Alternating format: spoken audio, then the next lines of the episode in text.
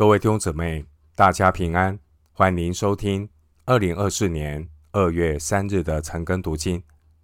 我是廖哲牧师。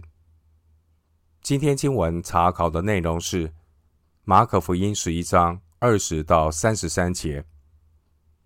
马可福音十一章二十到三十三节，内容是无花果树的教训，以及对主权柄的辩论。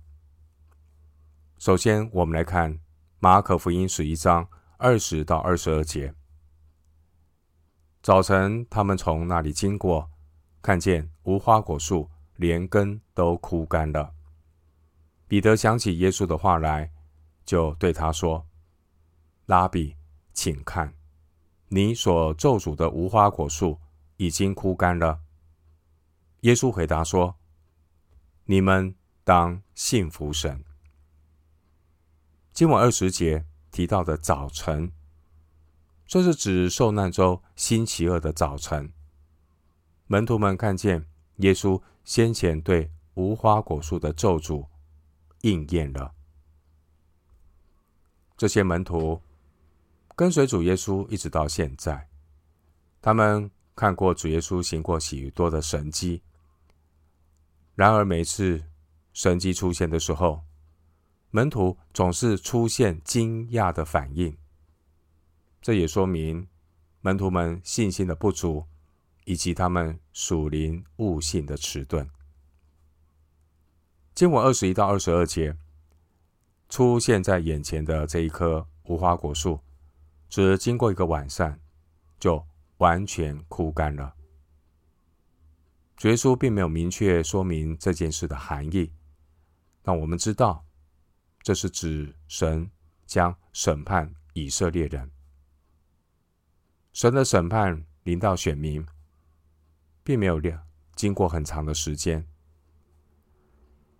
凡是已经败坏的事情，也必在很短的时间当中显露出来。今晚二十二节，主耶稣在这里并不是说你们当信服我的话。二十二节，主耶稣说。你们当信服神。言下之意是表明，在耶稣的话语里是有全能的。神的全能在主的话语里。弟兄姊妹，我们知道生死在舌头的权下，圣徒的舌头要分别为圣。愿神使用我们祷告的权柄，愿我们的。心口合一的祷告，为神的国度来效力。耶稣他有祝福，耶稣他也会咒诅。十章十六节，十一章十四节。然而出于耶稣的口都恰如其分。然而圣徒的口呢？我们只可祝福，不可咒诅。雅各书三章十节。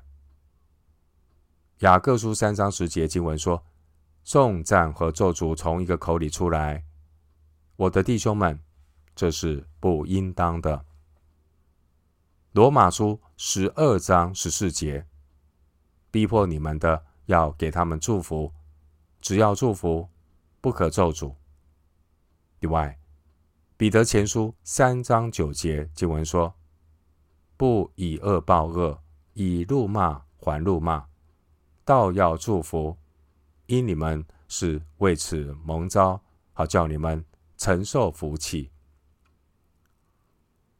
凡是出于人的咒诅，多少都带着人的血气和属肉体的成分。然而，耶稣的咒诅在本质上是审判，也是必要应验的祷告。这也提醒我们。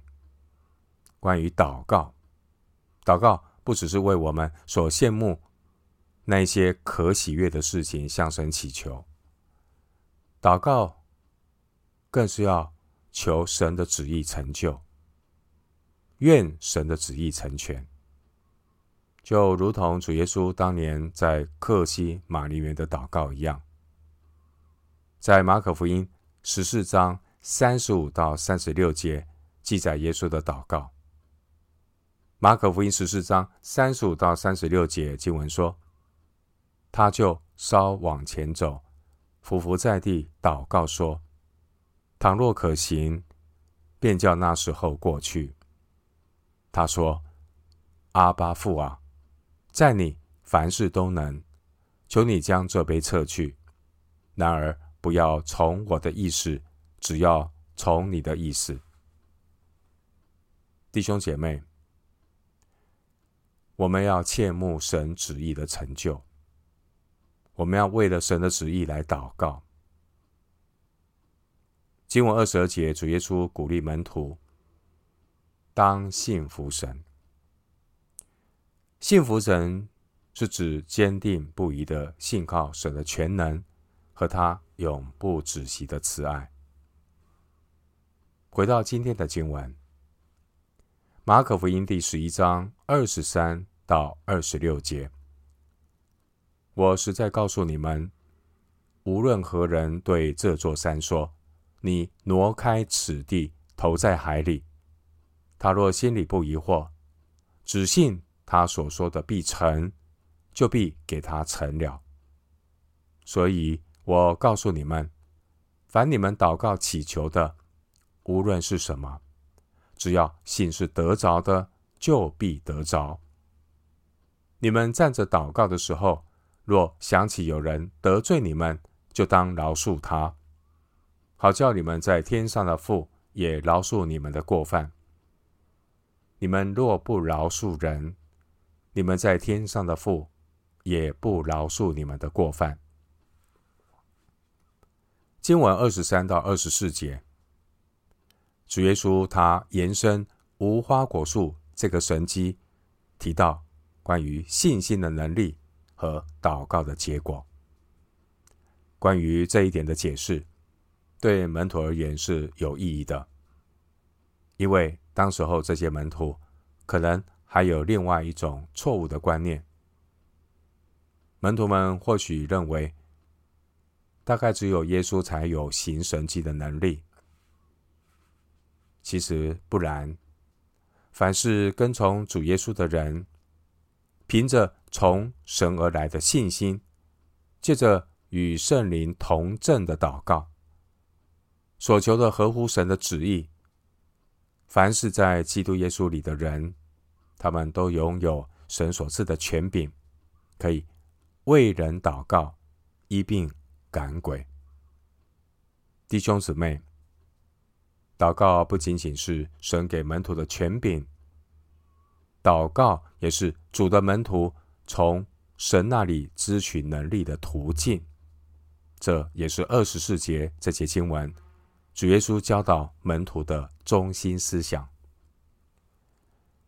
经文二十三节提到移山，犹太人用移山来形容那些没有可能做到的事。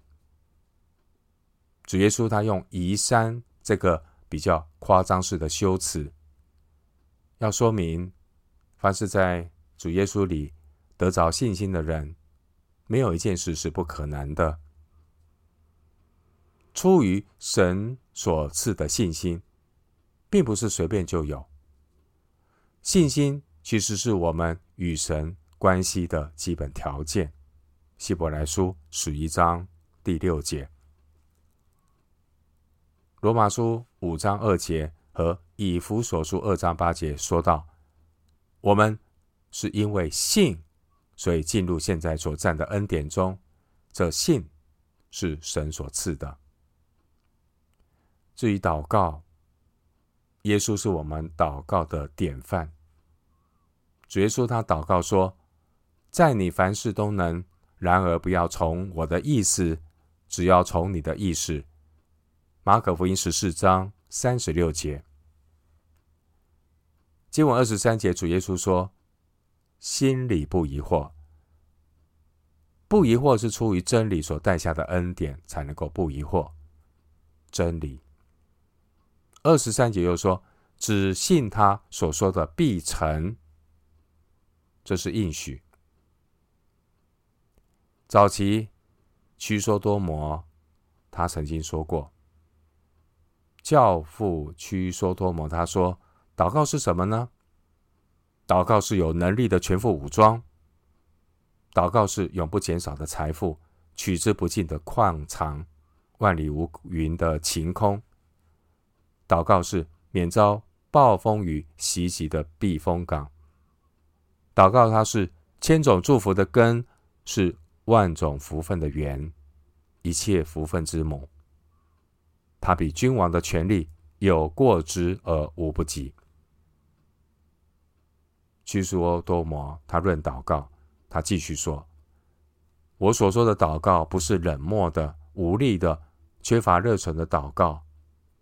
我所说的祷告，是出于一个舒展的心灵，一个有忧伤痛悔的孩子，一个回转的灵魂，这才是上达天庭的祷告。”屈梭多摩说：“祷告的威力灭了烈火的猛势，堵了狮子的口，平息了混乱，灭了战争，平静了风暴，赶出魔鬼，粉碎了死亡的锁链，敞开了天国的大门，医治疾病，除去欺骗，救城池免遭毁灭，将日头停在空中，擒住雷电。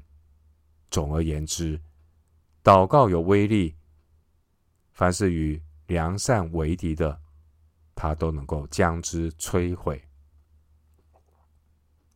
屈说多摩强调，我所说的祷告，不是仅仅嘴唇的祷告，而是发自心灵最深处的祈祷。经文二十四节，在耶稣教训的末了，耶稣提到两个得着，一个是。信是得着，一个是就必得着。信是得着，是指现在已经得着的信心；就必得着，是指将来要得着的应许。弟兄姊妹，神所赐的信心超越时间，信心的眼睛看见未来的事，先是在信心中已经得着，然后就在。现实当中经历神的带领。经文二十五到二十六节提到关于神喜悦的祷告，另一个重要的条件就是要饶恕别人。教会是一个彼此相爱、互相饶恕的群体。人与人之间的关系是教会合一的基础。教会合一是教会与基督合一当做的准备。教会与元首基督的合一，这是教会在基督里与神合一的保证。表面上看来，祷告是人与神互动的一种信仰、信心的一个行为，所以。听起来祷告好像跟人际关系没有多大的牵连，但主耶稣却提醒我们，人际间的关系如果没有办法调和，也会影响人与神的关系。主耶稣在这里提醒，是指被人得罪的一方，要主动去饶恕得罪他的人。这里有更要紧的属灵原则。是告诉我们，当一个人愿意饶恕别人，这是他获得神饶恕的基本条件。而这一点在马太福音所记载的登山宝训中也有提到。马太福音六章十五节，尽管神可以饶恕人的过犯，但这不是基于这个人。是不是要去饶恕别人？然而，一个基督徒，他去饶恕别人，是因为他自己已经蒙神的饶恕。雅各书二章十三节说：“那不怜悯人的，也必受无怜悯的审判。”弟兄姐妹，一切都是出于主的恩典。我们今天罪得赦免，也是主的恩典。我们要将白白得来的恩典，也学习白白的舍去，去饶恕那些得罪我们的人。我们无法靠自己的功德来得到神垂听我们祷告。自义的人，他的祷告无法来到神的面前。回到今天的经文，马可福音十一章二十七到二十八节，他们又来到耶路撒冷。耶稣在店里行走的时候，祭司长和文士并长老进前来，问他说：“你仗着什么权柄做这些事？给你这权柄的是谁呢？”二十七到二十八节。这经文发生的时间是受难周星期二的上午。主耶稣和门徒们再次的进入耶路撒冷。这次进入耶路撒冷，我们似乎感受到暴风雨来临之前的雷声，苦难的雷声隆隆作响，由远而近，越来越响。二十七节提到祭司长和文士并长老。祭司长是犹太教的领袖，文士是法利赛人的领袖，而长老是百姓的领袖。祭司长和文士并长老共同组成犹太的最高公会，掌管民事和宗教事务。经文二十八节的这些事。这些事是指主耶稣骑驴駒进耶路撒冷后所做的事，尤其是指十五到十七节，主耶稣的洁净圣殿。二十八节，这些公会的人直问耶稣是仗着什么权柄洁净圣殿，表明他们并不承认主耶稣的身份，也不尊重他的权柄，反而是要来抵挡他。尤其祭司长，他是所谓保护圣殿的人。祭司长也负责和罗马人打交道。他们认为，耶稣赶走兑换银钱和做买卖的人，是对他们权柄直接的挑战。他们质疑主耶稣：“你有谁委任吗？有谁授权给你吗？你凭什么做这些事呢？”他们心中满了。记恨和恼怒。回到今天的经文，马可福音十一章二十九到三十节，耶稣对他们说：“我要问你们一句话，你们回答我，我就告诉你们，我仗着什么权柄做这些事。约翰的洗礼是从天上来的，是从人间来的呢？你们可以回答我。”经文二十九到三十节，主耶稣对着这些硬着心、故意不愿意认识主、拒绝主的领袖，主耶稣并不正面的回答他们的问题。主耶稣采取犹太拉比在辩论的时候常常使用的反问法来回复他们。主耶稣的意思是。施洗约翰权柄的来源，就是主耶稣权柄的来源。主耶稣的回答已经清楚的宣告，他的权柄是从天上来的。三十节，主耶稣他属天的权柄是为了要建立神的国，而施洗约翰凭着这权柄宣告神的国近了。马太福音三章二节。主耶稣凭着这权柄，要使神的国临到地上。路加福音十一章二十节，主耶稣他所问的问题，强调约翰的洗礼和他整个事工，到底是从神而来，还是从人而来的呢？施洗约翰，他是耶稣的先锋和见证人，所以。施洗约翰，他的身份、使命和工作与耶稣的身份、使命和权柄是分不开的。这些犹太公会的领袖，他们对于施洗约翰的看法，也可以反映出他们对耶稣的看法。凡是对施洗约翰有真正认识的人，也必然会知道主耶稣他权柄的来源，并且乐意接受这样的权柄。因此，主耶稣所问的问题，让这些故意找茬的人一下子不知道该怎么回答。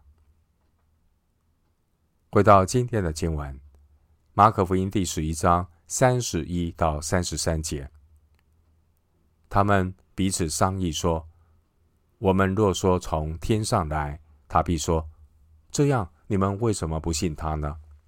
若说从人间来，却又怕百姓，因为众人真以约翰为先知。于是回答耶稣说：我们不知道。耶稣说：我也不告诉你们，我仗着什么权柄做这些事。”弟兄姊妹，我们看到这些公会的宗教领袖，他们既不信约翰，也不信耶稣。他们信的是自己既得的利益和名位虚荣。然而，当时候的百姓都以约翰施洗约翰为先知。这些工会的祭司长，他们其实是比没有政治实权的文士名声更差。而这些长老们，他们乃是周旋在祭司长和文士之间所谓的基层民意代表。长老们必须要在百姓的期待和罗马政权的关注之间取得平衡。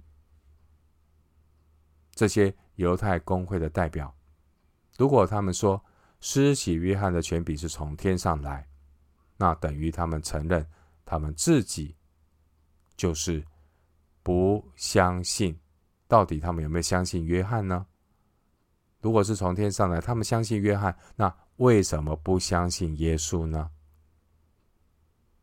如果他们回答施洗约翰的权柄是从人间来，显然他们就是否认施洗约翰是神所差派的，这样他们就会在百姓面前失去了信誉，因为当时候的百姓看待。施洗约翰是神所差来的先知，他们看待耶稣也是神所差来的先知。马太福音二十一章四十六节，所以三十三节，这些犹太公会的人，他们顿时之间不知道怎么样的回答耶稣的提问，所以他们只得装作不知道。这样一来，耶稣也就不必回答他们的问题，这是耶稣的智慧。但其实，耶稣反问的问题已经暗示，主耶稣他的权柄与施洗约翰的权柄一样，都是来自于神。这些宗教领袖无法再找到画柄来控告耶稣，也表示他们根本不接受。施洗约翰和主耶稣都是神所差派的。我们纵观过去选民的历史，选民一直以来始终不断的拒绝神所差派到他们当中的使者。